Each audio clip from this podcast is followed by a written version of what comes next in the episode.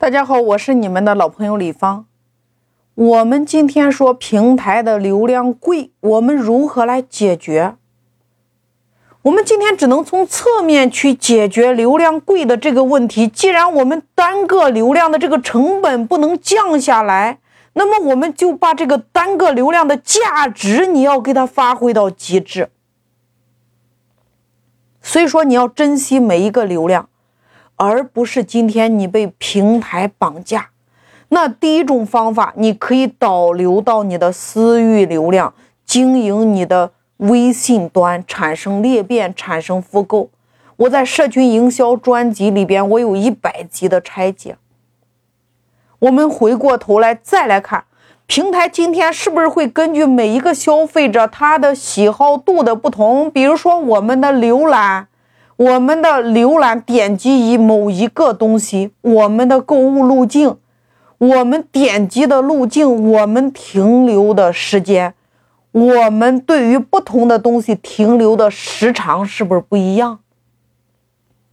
那平台会根据你的这一些数据，有针对性的给你推荐你更喜欢的产品或者说内容。你有没有发现，你在某一个东西上停留的时间，你自己都不知道停留了多长时间，但是平台比你更了解你自己。那你试想一下，今天你打开淘宝、打开美团、打开抖音、打开拼多多、打开喜马拉雅、打开头条之后，你看到的都是你喜欢的产品，或者说内容，或者说视频，或者说音频，或者说文章，前提是。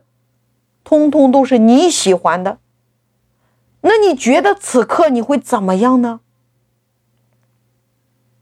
我看到喜欢的，我会狂点下去。我相信你也一样啊！你看到你喜欢的，你都想点击一下，你想去看看呀。那这个了解的过程就是平台粘性的增加。那你想一下，阿里、腾讯、美团、喜马拉雅、抖音、快手这些平台。他们之间今天的战争，争来争去，争的不就是你在平台上停留的时长吗？这和我们今天门店公司同业竞争是一个道理呀。平台想要更多的商家在平台上做广告，前提条件是他得有大量的粉丝。不断的让消费者、让粉丝在平台上持续的活跃呀。粉丝在平台上停留的时间越长，是不是去下单的几率更多？粉丝越多，商家在这个平台做广告的动机就越大呀。那这个就迫使平台个性化推荐流量的核心，根据你喜欢的推荐给你更喜欢的。你停留的时间越长，平台就越值钱呀。那换句话说，你下单的几率就越大呀。那平台怎么样能够把个性化推荐流量做到极致呢？你来看一下你所喜欢的那个平台，你会发现，你打开那个平台之后，你首先看到的就是猜你喜欢。你看，在喜马拉雅上，在美团上，在淘宝上，在拼多多上，猜你喜欢的这个流量渠道，它就是一个个性化推荐流量的一个渠道。你会发现，即使今天你看，我们两个人面对面，我们即使是打开同一个平台，你看到的内容和我看到的内容完全是不一样的。为什么会不一样？这与我们平时每一个人点击的内容不一样，这就是个性化推荐流量。他给你推荐的永远是你喜欢的，他给我推荐的永远是我喜欢的。再比如，你在任何一个平台，我们即使使用一个关键词来搜索，展现出来的产品完全也是不一样的。所以你看。无论你打开哪一个平台，只要打开，你就会停不下来呀。为什么？因为都是你喜欢的呀，你会不停的想看呀。你看前一段时间，我迷上了听这个《孙子兵法》，那我在喜马在头条上一打开，全都是推荐这方面的内容。那你会发现，你刷一会儿喜马拉雅，四个小时过去了；刷一会儿头条，四个小时过去了。这就是为什么你会对某一个平台会上瘾的原因。你会面对你喜欢的东西，你就停不下来呀，你就开始点关注、点收藏，慢慢的你就会下单，我就买了那本书呀。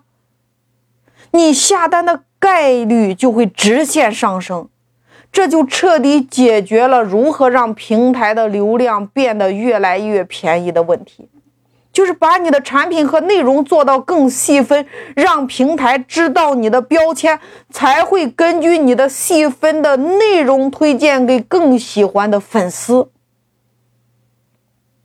所以大家一定要明白这个原理。你今天玩平台，如果你不懂得这些原理的话，你一样没有流量。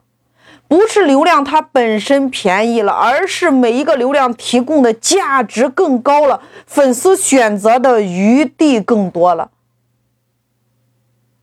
他不选你下单，他喜欢这样产品，你在卖，别人也在卖。他今天不点你的下单，他就点了别人的下单，这就是平台一直给他推荐。每一个平台都看重成交额，你的成交额越高，平台越愿意推荐你。那对于我们中小微企业来说，在平台上我们如何来做呢？第一个点，我们要满足个性化推荐流量的标准。第二个点，就是我们要满满足平台最重要的成交额的这个指标。我们如何满足平台个性化推荐的流量呢？就是你的标签，你只有把你产品的标签打上去，你才会有机会让平台根据你的这个标签来抓到你的产品，投放到各个个性化推荐流量的这个渠道里边。所以，任何一个平台，我们在操作自己店铺或者说自己产品的时候，最重要的一个点就是解决你标签的问题。我前面有讲过什么是标签，不懂的同学可以认真的去回听。第二个问题，我们如何满足平台最重要的成交额的问题？你只需要记住一句话：你把标签打好了，那么你的成交额越高，平台给你推荐的流量的速度和体量就越大。平台今天除了赚广告费之外，你只要成交了，平台是要扣走至少一半的费用，所以平台更喜欢成交额高的产品，这是核心。